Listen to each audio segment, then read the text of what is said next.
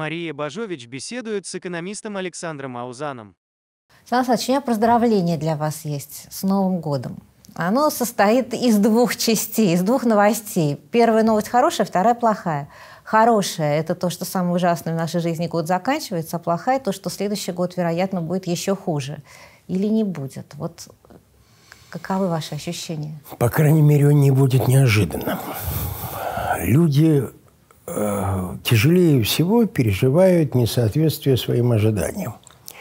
И 22 год в этом смысле ударил, конечно, по голове, по сердцам, по душам э, страшным образом. Не только потому, что он сам плох, он плох, но еще потому, что мы к этому никак не были готовы. Э, к неприятностям 23 года мы уже готовы, потому что мы понимаем, что мы вошли в другую жизнь. А формула оптимизма с 22 года для меня звучит как? Завтра будет хуже, чем послезавтра. Россия, как правило, даже глубокие кризисы преодолевала психологически легче, чем другие страны, ввиду высокой адаптивности населения. Люди не очень рассчитывают на власть и находят собственные неожиданные и странные решения, которые позволяют жить дальше. А вот кризис будет преодолен не, не, не, вряд ли в 23-м, скорее в 24-м году. А вот что дальше, вот этот вопрос.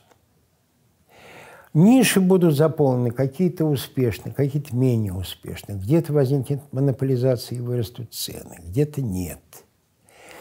Э, где-то появится то, над чем мы смеемся, или то, чем мы гордимся. Но э, будущее непонятно.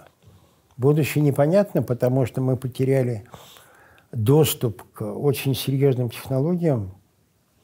Я хочу напомнить, что 79% R&D, то есть разработок в области научных исследований и опытно-конструкторских работ – это коллективный Запад. 79%. То есть Восток нам не может предложить замены. Ему еще расти и расти для того, чтобы он мог предложить замену, тем более, что Китай, похоже, и не стремится это сделать на уровне своих фронтирных разработок. То есть он не стремится нам отдавать лучшее? Конечно. То есть он, Потому безусловно, использует рынки, но свои разработки, где он намерен конкурировать как с Западом, так и с нами, ну, Китай не будет отдавать, и в этом есть понятная экономическая логика. Поэтому мы теряем очень много технологических возможностей, а мировой технологический прогресс, он такой процесс глобальный. Мы потеряли все же часть человеческих возможностей с отъехавшими. Мы потеряли а, определенные пространственные возможности не приобрели, а потеряли, потому что Россия, э, имея самую большую территорию в мире, это ведь хаб, коммуникатор между севером, югом, э, западом, востоком. Теперь скажите, а как это все будет работать, скажем, прекрасный проект нового Северного морского пути с атомными ледоколами? Он что будет возить? предполагалось, что это новая связь Европы с Восточной Азией. А так он будет мурманскую рыбу возить в Японию. Это странно. Поэтому мы потеряли коммуникационные возможности. И север-юг то же самое. Да, мы пробиваемся на юг, но путь на север через э, трансполярные возможности в США и Канаду, он экономически, юридически закрыт. Потому что история, она все-таки, входя в такие турбулентные эпохи, она иногда делает и хорошие повороты тоже. Они тоже бывают неожиданными. Надо поэтому внутренне всегда быть готовым не только к плохим поворотам, но и к хорошим. Потому что самое обидное – проспать и пропустить поворот к хорошему. У нас есть шанс проспать. Ну, будем надеяться, что мы не проспим, когда хорошее случится? Я считаю, что мы в известном смысле проспали поворот времен перестройки, потому что окно возможностей, открывшееся тогда, было реализовано ну, далеко не в полной мере и возможности, ровно потому, что многие поколения умных людей, которые предвидели наступление этого момента, почему-то считали, что все хорошее происходит само собой. А это не так. Да, казалось, что наступит рынок, и все само собой станет да. хорошо. Да. Все само собой регулируется. И казалось, что Россия сама собой войдет в один ряд с Англией, Германией, США, Японией. Почему а, умнейшие, образованнейшие люди, которые думали об этом, писали об этом, а, не предполагали, что за этим должны стоять сложные, длинные планы, работа с мозгами людей, с культурой, с институтами – и это паразитно. Поэтому хорошо бы не проспать следующий поворот. Но э, если говорить все-таки о том, что произошло в этом году, я так понимаю, что для многих экономистов неожиданным было то, что глубина и скорость падения оказалась совсем э, не такими, какими вы их ожидали. Вот чего вы ждали и что получилось в итоге этого года? Да. Чего мы ждали в марте? Кстати, обратите внимание, что первый вице-премьер правительства Андрей Рамович Белоусов тоже сказал, что э, ему казалось, что все идет к коллапсу. Мы, правда, немножко по-другому объясняем с ним, почему этого не произошло. А, мы ждали двух вещей. Разрыв связей для страны, которая глобализирована в Э, поставках, в логистике примерно 21%, это, разумеется, угроза падения. А падение проходит всегда по определенной формуле. Падает предложение, люди боятся потерять работу, перестают тратить деньги, падает спрос, тогда снова падает предложение, то есть запускается спираль свертывания экономики. Что реально произошло? связи, которые должны были вроде бы снизить экономику по, я бы сказал, умеренному расчету на 10% валового продукта, а между собой экономисты говорили и про 15, и про 20, э, да, разорвались, но э, рыночная экономика оказалась живая в России – я считаю, что это достижение последних 30 лет, которым мы, наверное, можем гордиться. Она сработала. Рынок хорошо сшивает э, дыры и предлагает замены. А запасы предприятий, которых должно было хватить на 3-4 месяца, и, видимо, настолько их хватило, дали выигрыш времени и были найдены другие цепочки поставок. Поэтому падение экономики на 2,5% вместо 10 умеренного прогноза – это, конечно, великая вещь. А второй фактор – спираль не закрутилась, падение спроса и предложения, потому что э, люди, которые сначала пришли в состояние шоковое, и боялись больше всего финансового кризиса, который был снят, надо сказать, очень быстрыми профессиональными действиями денежных властей.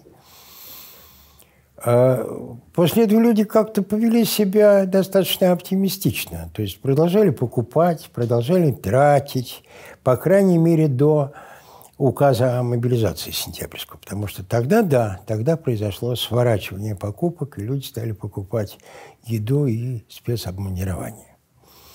Поэтому э, спираль затормозилась, связи рынком были восстановлены. Э, да, правительство тоже работало грамотно. Не буду спорить с э, Андреем Рамовичем Белоусовым, что усилия не только Центрального банка, но и Минтранса и Минпромторга, они сработали, потому что особенно с транспортом нужно было решить много вопросов при развороте логистики, Э, сам вектор поставок менялся, и перегрузки, э, конечно, для транспорта оказались очень тяжелыми. Но, тем не менее, значит, вот получается, что в каком-то смысле капитализм э, всесилен. Здесь вот в данном случае он нас спас. Я бы сказал э, с одной поправкой – государственный капитализм. Потому что в России после 2014 года наметился это, безусловно, еще раньше.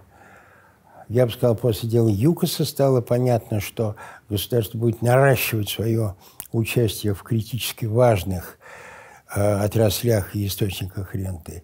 Но с 2014 года очевидным образом э, экономика стала поворачивать к государственному капитализму. Во всех ведущих областях преобладают государственные компании. Люди в основном на банки смотрели и говорили, как же так? Только Альфа, единственный частный банк, остался среди крупных. А я отвечала, вы посмотрите на другие отрасли, там разве иное происходит? Всюду наступает государственный капитализм. Но это капитализм, это рынок. Он перекошенный, низкоконкурентный, монопольный, но элементарную функцию рынка, то есть налаживание связей через ценовой механизм, он решает. Если перед экономикой поставят задачу, там, например, там, обеспечить э, страну к такому-то году, не знаю, чем, кирзовыми спагами, например. Ну, короче говоря, вот эта мобилизационная экономика, боятся ли ее? Значит, смотрите, э, конечно, риски здесь есть, потому что наша экономика сейчас, я ее часто сравниваю с НЭПом. Это такой НЭП 2.0, мы повторяем 20-е годы, когда одной рукой советская власть пыталась выйти из голода и неурядиц, запуская малое и среднее предпринимательство, и это произошло. Начиная примерно с 1923 года экономика России очень быстро восстанавливалась. Но другой рукой государство строило э, плановую экономику, контроль над э, крупной промышленностью. И сейчас это тоже, конечно, есть. Потому что возникла ли мобилизационная экономика? Да. А то, что на базе государственного капитализма возникает военный государственный капитализм, это довольно очевидно, потому что сверху лег мобилизационный план, и он имеет как э, черты переключения работы на оборонно-промышленный комплекс – так и попытку создать в критически важных областях то, чего у нас нет, например, в микрорадиоэлектронике. Это такой цифровой госплан 2.0. Его пытаются строить. Поэтому в нынешней экономике два регулятора. Есть цены, которые уже сработали как регулятор, и, в общем, машина на этом моторе, она смогла неплохо пройти 22 год. И есть формирующийся Госплан 2.0, который, результат которого мы пока не видим, этой работы на следующие годы, но два этих принципа, они друг другу противоречат. Они будут сталкиваться друг с другом, как это было во время НЭПа. И поскольку при жесткой политической власти, а это как в 20-е годы прошлого века было, так и в 20-е годы нынешнего, директивный метод сильнее ценового – то я очень опасаюсь а, того, что вот импульсы директив будут попадать в, широкую экономику, и а, это будет иметь отрицательные экономические последствия в виде соглашения о сдерживании цен или чем-нибудь в этом роде. Главная, правда, опасность в другом. Мы помним, что выход из а, неповской экономики произошел в тоталитарную экономику и общество. А Китайская Народная Республика после 20-го съезда КПК особенно очевидным образом идет в сторону государственного капитализма и построения цифрового тоталитарного государства. А вот цифровое тоталитарное государство, это э, еще недавно казалось мне некоторым нонсенсом. И очень странно, что в государстве, где не работают институты, в то же время так прекрасно работают всякие цифровые приложения. Э, во-первых, давайте мы отойдем от того религиозного отношения к институтам, которое было модно в конце XX века. Когда идея была в чем? В том, что вот ну, нужно наладить институты, и все будет хорошо. Институты бывают разные. Институты – это ведь э, правила и механизм поддержания правил – был ли, были ли институты до капитализма? Да, конечно, были. Феодальный институт – это тоже институт. Ремесленный цех – это тоже институты. И каждый вид институтов, каждая порода из а, вот этих разновидностей социальных а, устроений обладает своими плюсами и минусами. Ну, например, Э, что дали те институты, про которые написаны многочисленные книжки? Институты частной собственности, независимого суда и так далее, и так далее. Они дали экономический рост. Экономического роста до XVIII века как феномена вообще не существовало. Э, экономики расширялись и сужались по мере того, как э, росло или падало население. Из-за войн, из-за неурожаев, из-за эпидемии. Сужается база населения, падает экономика. Растет рождаемость, через некоторое время начинает расти экономика. Довольно быстро, потому что люди довольно быстро превращались в рабочих, в рабочие инструменты того времени. А, ну что, если уходят эти институты, ну, может быть, не будет экономического роста. Собственно, экономический рост уже не такой, как тот, к которому мы привыкли в 20 или начале 21 века. А будут какие-то другие результаты. А может ли государственный капитализм давать а, свои результаты? Может, потому что государственный капитализм в 20 веке он связан с э, технологическим развитием, созданием новых отраслей и так далее, и так далее. Я хочу напомнить, что он, он же был придуман не в российском НЭПе. А основатели российского НЭПа учились у американской и германской промышленности этим вещам. Особенно у германской, конечно. Поэтому э, другие институты – это другая жизнь. Это другой набор плюсов и минусов. Чего-то не будет, а что-то появится такое, чего нельзя было сделать э, в условиях свободного рынка. Многие историки говорят про э, утрату будущего, что этот проект вообще как бы больше не существует. Вы согласны с этим утверждением? Я согласен с тем, что э, за последние три года переменилась историческая эпоха. И наше представление о том, какой мир есть и какой будет, они э, рассыпались. Потому что, ну вот, смотрите, возьмем мирный 2019 год. Мы убеждены в том, что здравоохранение э, спасает человечество, действительно продолжительность жизни человечества в 20 веке выросла, и то, что может быть масштабная эпидемия, и э, здравоохранение ведущих стран не будет с ним справляться, конечно, никто не мог помыслить что наука может все, и вдруг появляется какой-то не, до сих пор непонятно откуда вирус, про который мы, несмотря на прошедший год, мало что знаем. А, рушится представление о том, как устроены общественные отношения, мировой порядок, мировая система безопасности – Конечно, этот мир ушел вместе с э, представлениями о нем. Я бы сказал, что уже во времена пандемии возникли три варианта видения будущего, конкурирующие между собой. Одно из них я уже упоминал, это цифровой тоталитаризм, потому что цифра ведь решила великую проблему тоталитарных государств XX века. Дело в том, что следить за своими подданными было очень дорого – а если вы не можете уследить за всеми своими подданными, то ваша система наказания начинает работать как стихийное бедствие. То ли упадет камень с крыши, то ли не упадет. От вашего поведения это не зависит, и люди могут начать вести себя независимо от того, что им предписывает власть. Так вот, эта проблема цифровым скринингом решена. Теперь это очень дешево следить за людьми, строить социальный рейтинг, социальный кредит. Э, я считаю, что другой вариант будущего, который ближе к тому, что мы имели в 20 веке и в начале 21 это идея устойчивого развития. Они э, двинулись во времена ковида неожиданно, казалось бы, они должны были остаться в прошлом. Нет.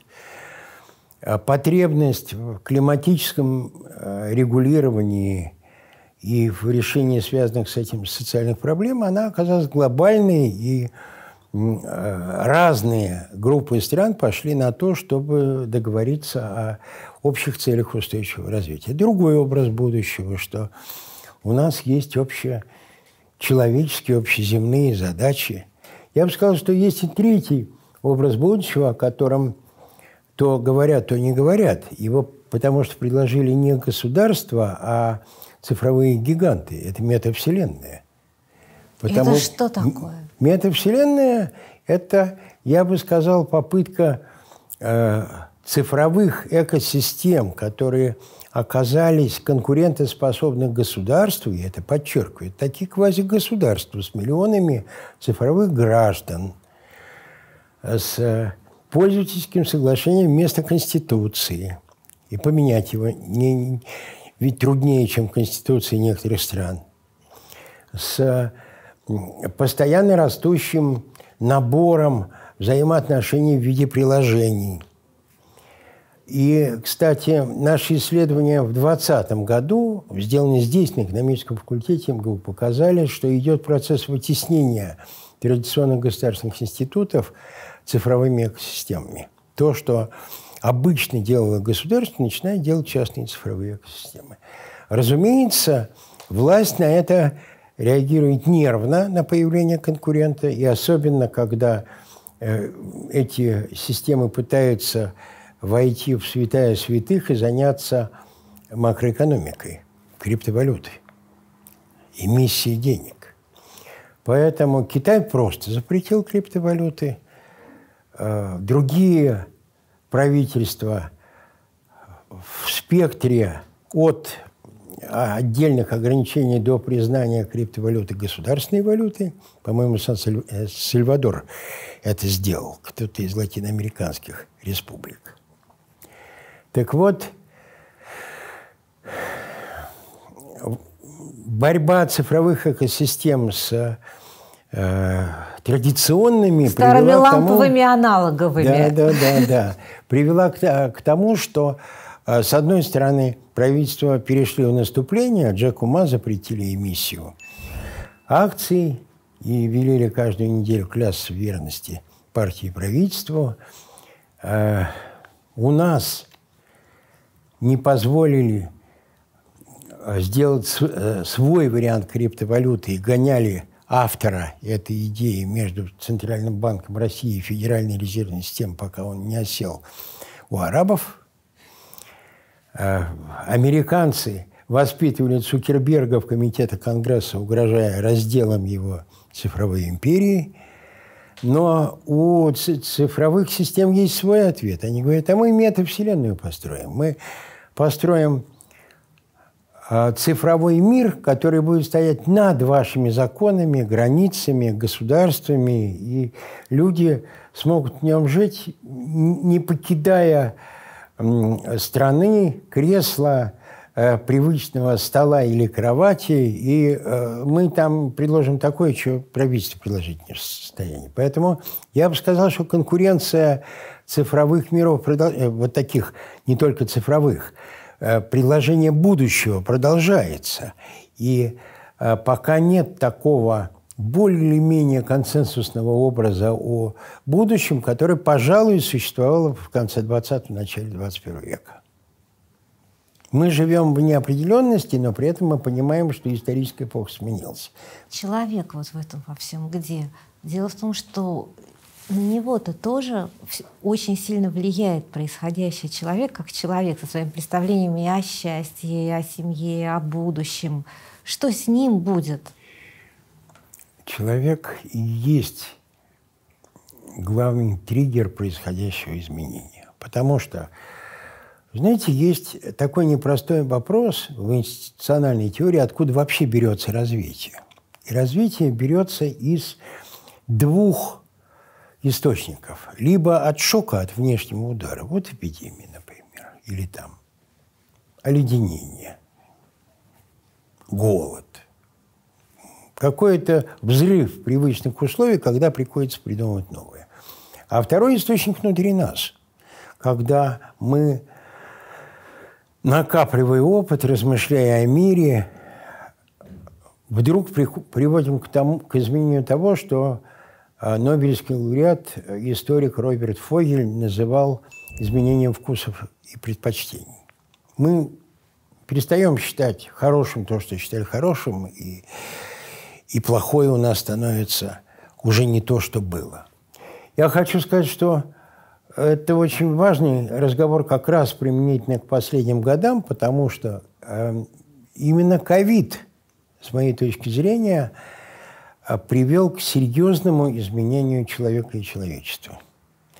Потому что это уникальный исторический момент или период, когда оба источника развития сработали. И внешний удар в виде пандемии, и домашний арест, под которым 3 миллиарда человек просидели полтора месяца. Они же что-то там делали. Они полтора же... года даже. Ну, все-таки, давайте считать в месяцах, это все равно очень много, потому что люди ведь стали говорить про другое, что-то они там смотрели. Не дай бог, книжки читали, какие-то новые возникли вопросы, Мысли на которые нет ответов. Всякие, да. Да. И люди вышли из карантина другими, не такими. Это видно по политическому поведению, потому что начались всякие турбулентные процессы, этические революции. И то, что было в небольших форматах, приобрело такой сокрушительный, я бы сказал, характер. И это и в экономике видно. Я напомню, что, по-моему, в 2020 году овцы постригли волков. Мелкие участники э, финансового рынка обыграли крупные фонды, совершив такую в несколько секунд совместную операцию. Такого не встречалось. Это свидетельство того, что люди стали вести себя по-другому. Какими люди стали? Это сложный вопрос, потому что э, эпидемия редко хорошо воздействует на людей, потому что у людей, конечно, появляется агрессивность, потому что они потеряли привычные комфортные условия и эта агрессивность может распространяться на не только на членов семьи. С другой стороны, э, произошли всплески волонтерства, потому что э, такие особые условия, они всегда вызывают, ну, может быть, жизненно простую постановку задачи, что вот нужно бы этим продукты отвести, как-нибудь передать. Эм, пока не очень понятно, каким станет э, человек, потому что мне кажется, что сейчас как раз появились э, и ранее существовавшие, обострились, наверное, такие э, зоны борьбы, представления о должном, о хорошем и плохом, Э, сам-то Фогель, который сформулировал это в теории национальных изменений вместе с э, Дагласом Нортом, который в экономике получил э, за создание теории национальных изменений Нобелевскую премию, они говорили о каком примере такого переворота, чтобы было понятно, о каких масштабных изменениях идет речь. Фогель доказал, что американское плантационное рабство не было экономически вредным – оно было экономически результативным.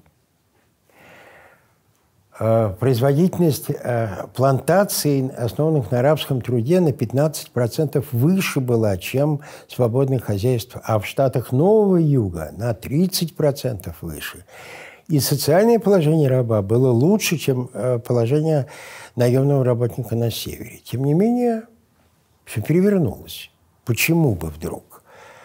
Фогель говорит о том, что люди переменили полюса компаса, потому что если в 30-е годы XIX века американцы считали, что рабство – это такой протекторат над не очень развитыми людьми, которых нужно научить чему-то, а потом поднимать их права, то э, в 50-е годы они стали считать, что рабство – это зло.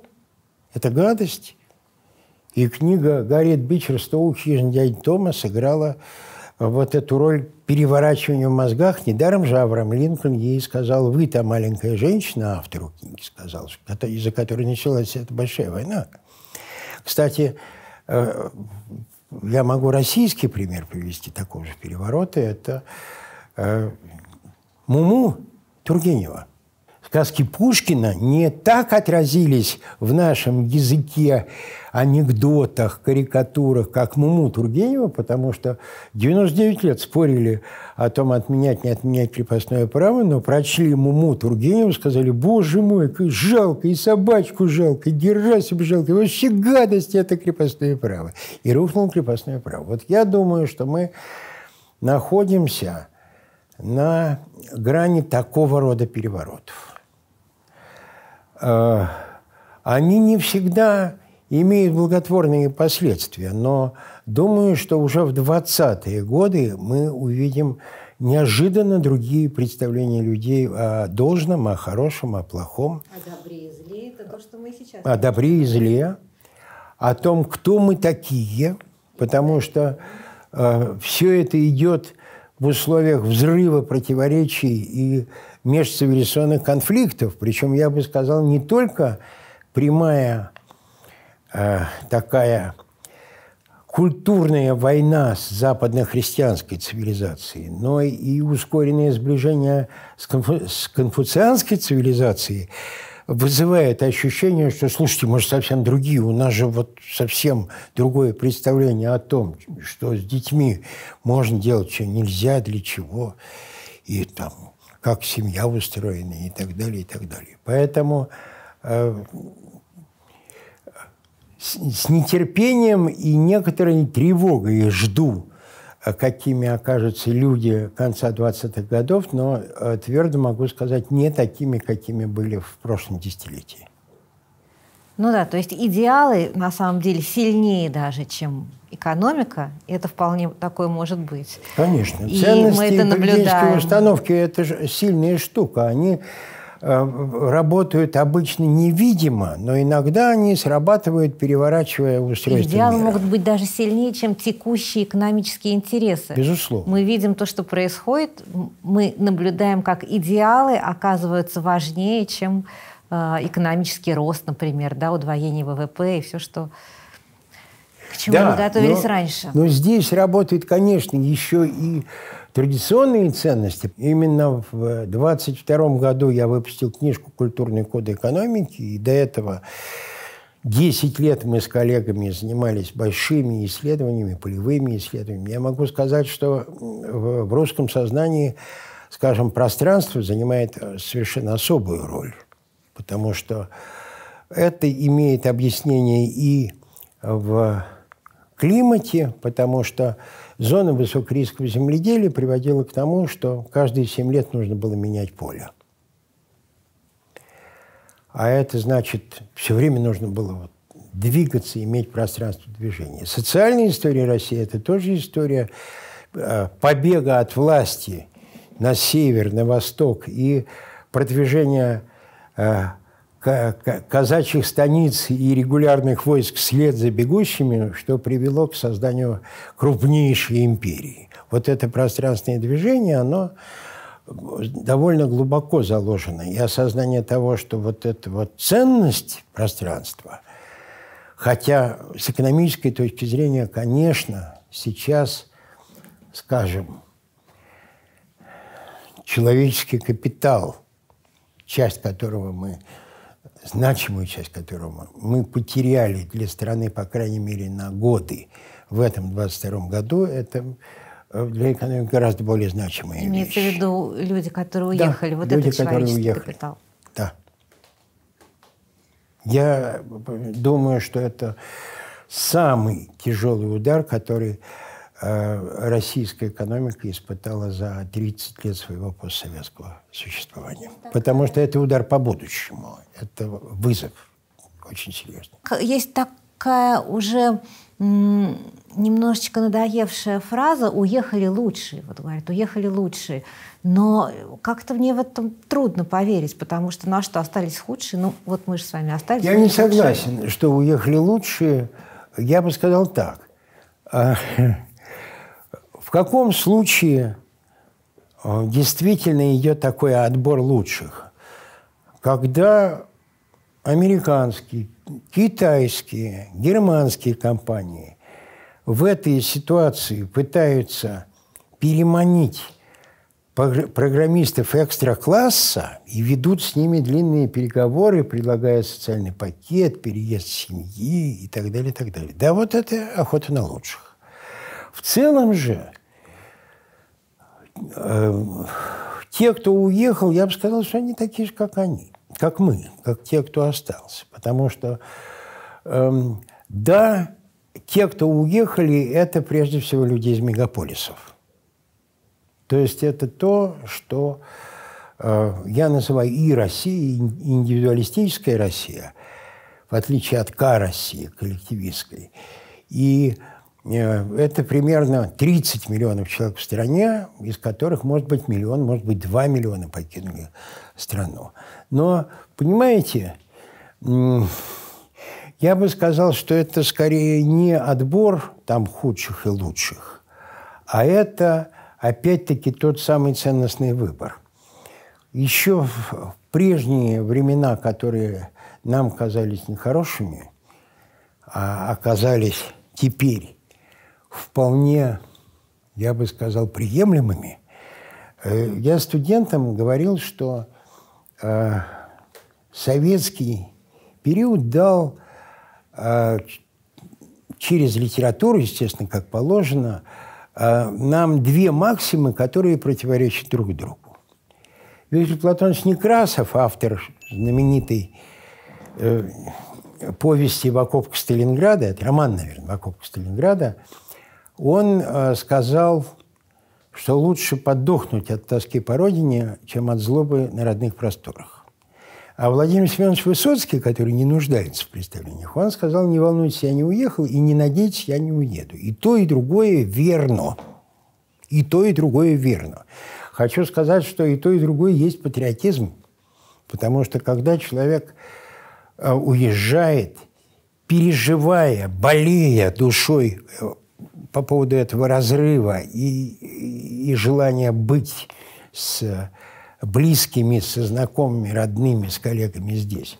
Это, это такое же патриотическое переживание, как и то, что это моя страна, я отсюда не уеду, и я буду делать в этой стране то, что считаю необходимым, важным э, для следующих поколений. А может эта страна э, взять и выпилиться, как она сейчас пытается из Европы? Это вообще реалистично? Вот вы сказали про сближение с конфуцианством. Нереалистично.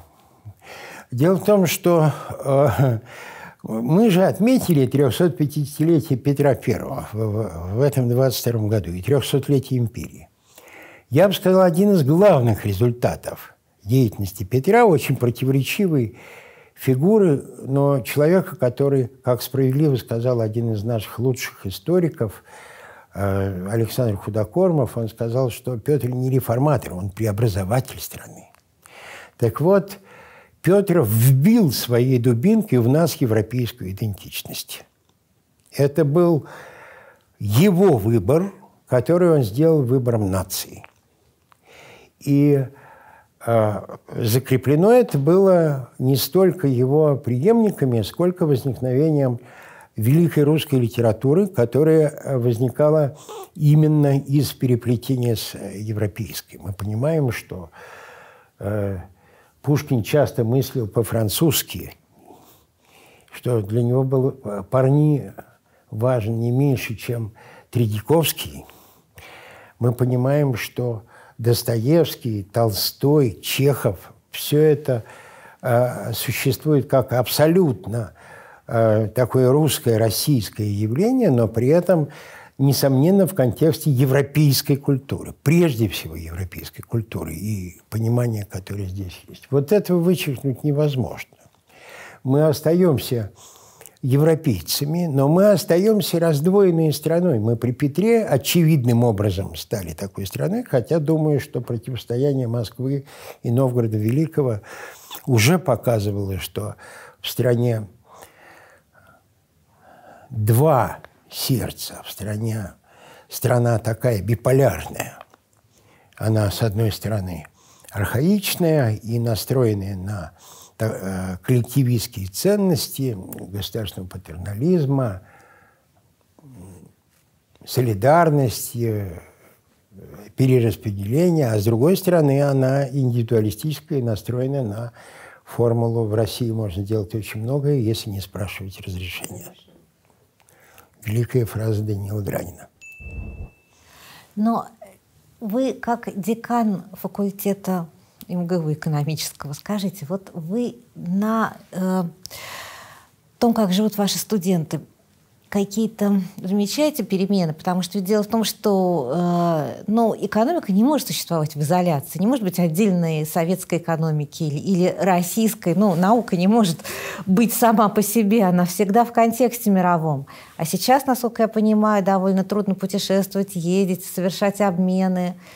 Знаете, я бы сказал, что и да, и нет. Я ощущаю, конечно, перемены.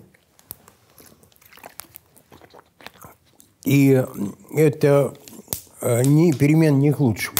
Потому что университеты, наука, э, в принципе, живут в коллаборации. Они живут единым миром. А вот этот единый мир, конечно, рушился.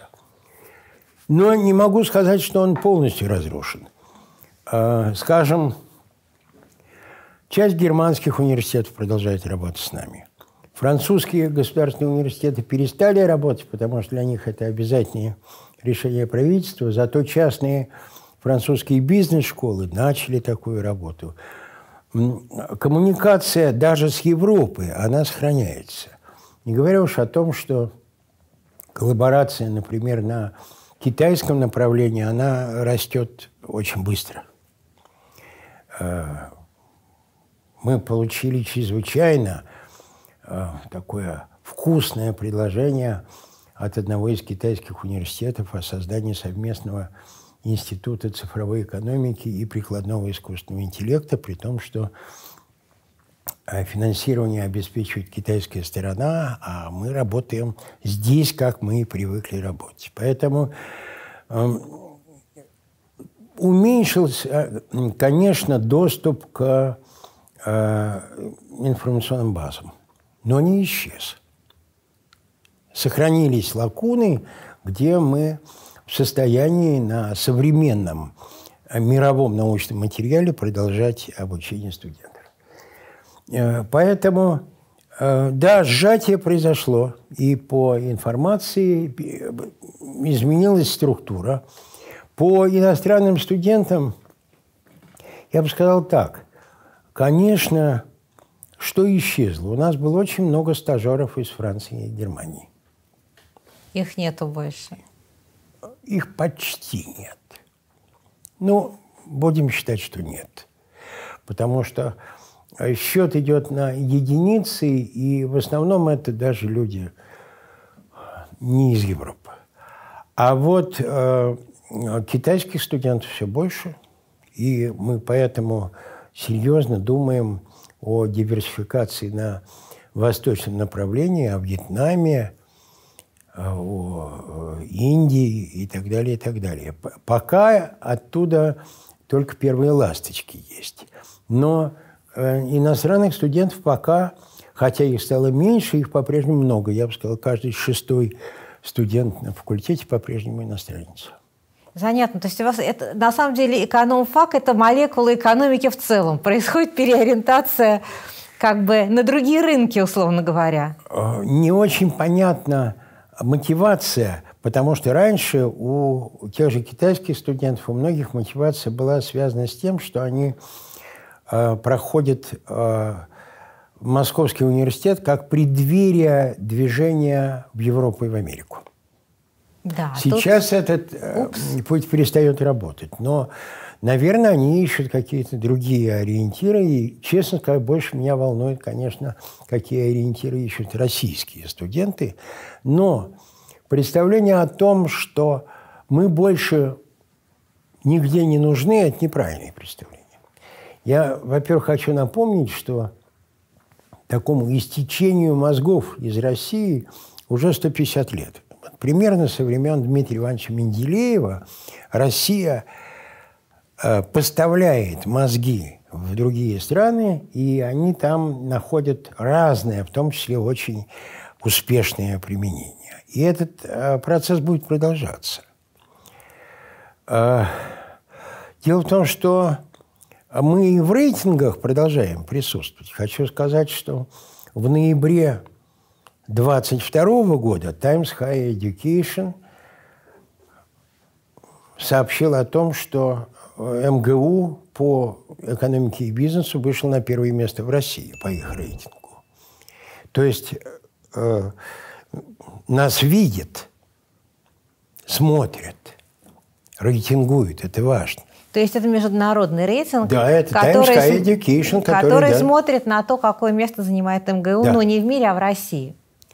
Нет, они смотрят на место в мире. Просто среди российских конкурентов мы вышли на первое место. Конечно, по экономике это означает, что мы находимся на границе первой сотни мировых университетов. Это не, не, не самый блестящий результат, но это довольно хороший результат для э, там, 8-миллиардного мира. И именно поэтому сюда едут все-таки студенты ехали стажеры из Европы, но продолжают ехать э, студенты с Востока. А вот как э, видят свое будущее российские студенты, это пока открытый вопрос, потому что, с одной стороны, отъезд э, многих людей, которые занимали хорошие позиции в компаниях, аналитических центрах и так далее, это возможность карьерного роста для тех, кто остался. Сейчас некоторые совершают головокружительные карьеры. Карьеры. С другой стороны, понятно, что у нас впереди работа по восстановлению человеческого капитала, потому что э, все равно бреши э, чувствуются, ощущаются, и э, что мне делать, я в этом смысле понимаю на ближайшие годы. А, и где они будут себя применять? Это открытый вопрос, но понятно, что мы ищем изменения в образовательных программах, потому что страна очень резко меняется. Страна военно-государственного капитализма, она предъявляет другой спрос, там другие институты. Но вообще государственный капитализм – это значит, что, например, не институты независимого суда важнее, а институты прогнозирования, отслеживания движения, достижения целей, вроде счетной палаты – и такого рода... Аудит какой-нибудь. Да, вот конечно, конечно, да. Поэтому э, структура спроса, видимо, будет меняться. Но повторяю, что э, и мир, на мой взгляд, продолжает и будет продолжать предъявлять спрос на э, наших студентов, но и мир тоже меняется очень сильно.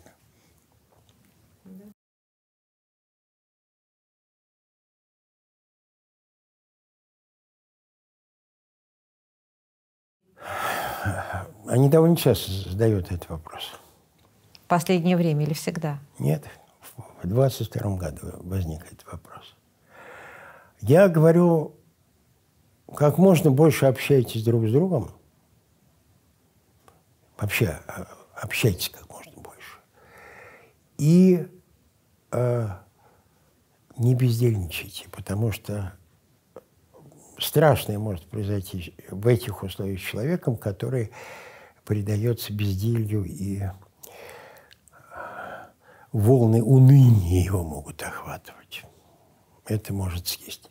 Я хочу заметить, что эм, на факультете главный дефицит сейчас – это дефицит аудитории для всякого рода внеучебных занятий. Игра в ГО, театр, э, музыкальный час, разговор о музыке, там, вечерняя гитара. Очень много люди теперь посвящают времени творчеству.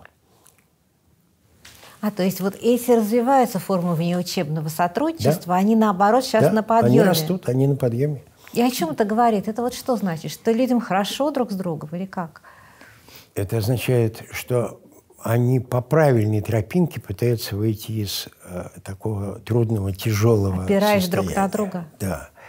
Не говоря уж о том, что Я и в смысле большой экономики полагаю, что э, креативные индустрии – это такой российский шанс.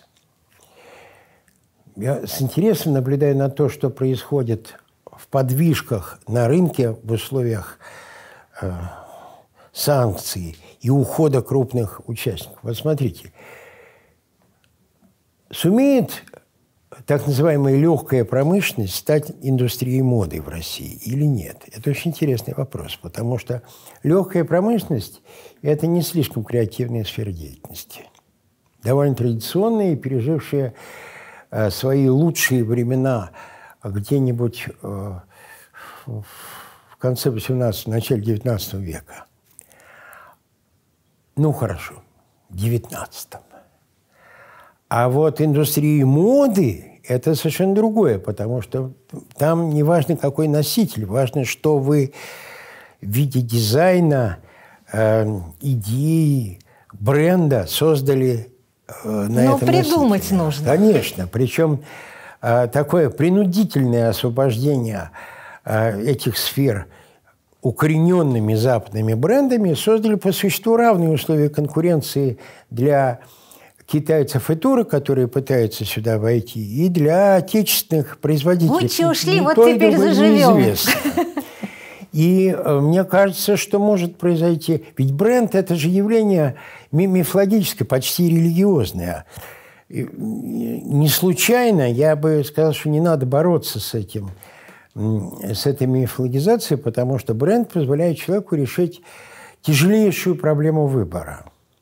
Вы же, имея э, неограниченную линейку выбора, вынуждены находить какой-то принцип выбора. Вот бренд – это один из принципов. Я не смотрю на всю линейку, а вот бренд, которому я верю, доверяю, восхищаюсь, и я его беру. Поэтому сейчас возможность создания новых брендов – это такая креативная задачка, которая а, решается и, может быть, будет а, кем-то решена успешно.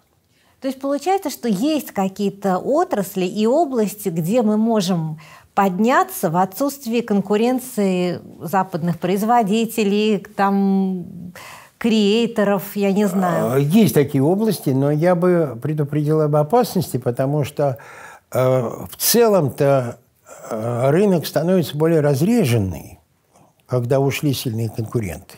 Ну, Это конечно. примерно как проблема, которую решает российский футбол. Уйти в Азиатскую конфедерацию, э, получить дополнительные возможности, но играть с командами на три класса ниже. Или остаться, пы- пытаться оставаться в УЕФА. Так вот, то же самое. А, Да, конечно, шансов больше, но рынок э, менее конкурентный, он монополизируется, поэтому я очень обеспокоен судьбой наших э, цифровых гигантов, потому что понятно, что Яндекс, Сбер – это то, чем мы можем гордиться как фронтирными э, компаниями, потому что мало кто заметил э, во время ковида, действительно были заняты другим, своим здоровьем, э, болезнями близких. А Мало кто заметил, что э, произошел скачок. Россия вышла на фронтир в цифровой трансформации. Ну, потому что вообще эпидемия была связана с сильной цифровой трансформацией. И это и банковские разработки Тинькова Сбера, и, конечно, Яндекс с его поисковиком, который вполне конкурентоспособен Гуглу. И вот сейчас Сбер, Яндекс, там ВК, Mail, они остались при слабой конкуренции вот этих больших западных И они и могут восточных брендов. схлопнуться как-то, Да, подвять. есть, конечно, угроза. Поэтому очень важно, чтобы, с одной стороны, они продолжали прорываться на мировые рынки, они это делают. Я имею возможность работать и с Яндексом, и со Сбером, они это делают. Они, будучи выброшены с одних рынков, уходят на другие мировые рынки, это важно. И, и важно, чтобы они, конечно, не стали э, в условиях военно-государственного капитализма такими департаментами ну, большого экономического государства. Потому что э, в этом случае они, несомненно, могут обрести новые возможности, но утратить э, креативность, свободу поиска и так далее. И так ориентированность, как сейчас модно говорить. То, что они же действительно очень стараются быть френдли. Да. Э, вот, и если у них не будет конкурентов, то зачем это надо им? Зачем им в это вкладываться? Заметим, равно... правительство тоже пытаются делать цифровые системы э, клиентоориентированные, но это потому, что они обнаружили, что их теснят частные цифровые гиганты. Поэтому надо вроде как хотя бы на, на своей поляне новые инструменты применяя, сохранять возможности и влияние. Но есть ли еще какие-то области, про которые мы можем сказать, вот они ушли, и мы наконец-то научимся делать свое?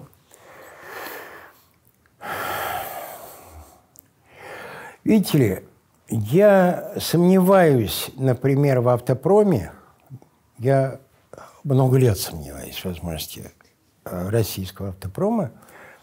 Хотя, конечно, скажем, э, то, что КАМАЗ сделал конкурентоспособный высоко, э, высокоэлектронный грузовик, это факт. Э, я могу сказать, что больше шансов, мне кажется, у тех отраслей, производств, где мы можем делать малые серии, опытные серии, отдельные штучные товары. Почему я и говорю о креативных индустриях? Потому что для России, и это относится к культурным кодам, которые создают э, и преимущества в мировом разделении труда, либо лишают их. У нас же всегда действовал эффект левши. Угу. То есть мы, можем сделать что-то уникальное блоку, сделать, но да. конвейер поставить, Совершенно это не верно. наше. Да. Конвейерное производство у нас всегда работало хуже, чем в странах, где э, принято читать инструкции и соблюдать их от 1 до 132 пункта. Этого здесь нет. Поэтому э, я э, скорее допускаю в успех в этих новых нишах тех отраслей, которые связаны с поиском, с малыми сериями и так далее, и так далее. И прежде всего креативных То есть штучный товар. Да, причем это может относиться даже к такому гиганту, как э, Росатом, потому что Росатом почти не потерял на э, всей этой истории. У него был план э, установки 32 Э, реакторов, он снизился до 30. Но это много. Он продолжает быть крупнейшим участником мирового рынка и главным конкурентом Вестингауза. Эх, что-то вот я прям как тупой обычный потребитель мало волновал за судьбу Росатома. А вот туалетная бумага, мне кажется, у нас появилась через два года после того, как спутник был запущен. Это правда, потому что э, туалетная бумага, персональный компьютер, телевизор, холодильник – это как раз продукты массового стандартизированного производства. Это верно. Вот здесь сложнее. Поэтому я скорее э, допускаю, что появится какой-то новый высокохудожественный вариант туалетной бумаги, глобально конкурентоспособный, чем в, в налаженное массовое производство привычного. Потому что, конечно, в этом мире к этому надо быть готовым. Мы потеряем качество. В основном мы потеряем качество. Соотношение цена-качество э, в 23-м и последующий год будет хуже, чем то, к чему мы привыкли в прежние времена. Вот поэтому, э, не знаю, мне кажется, что главный вопрос не в том, сможем ли мы в каких-то нишах создать что-то равное или лучшее. Не в этом. Поэтому э, я бы сказал, главная для меня головная боль и тема ночных и дневных размышлений – это Россия конца 20-х годов. Что мы будем делать и как жить после кризиса. Надо, наверное, уже сейчас начинать об этом думать. И Хорошо, что об этом уже кто-то думает. Чтобы опять не получилось как там, вот с чего мы начали, когда да. окошко открылось, а его как-то не заметили. Да. Я говорю, самое страшное – это быть не готовым к открытию окна возможностей, и, потому что тогда остается только выброситься в него, чего не хотелось бы. Нет, мы не будем Не выбрасывать. будем выбрасываться. Хорошо, спасибо вам большое. Не что. Будем жить дальше. С наступающим Новым годом. И вас. Правмир. Чтобы менять, нужно говорить. Не забудьте подписаться на наш подкаст.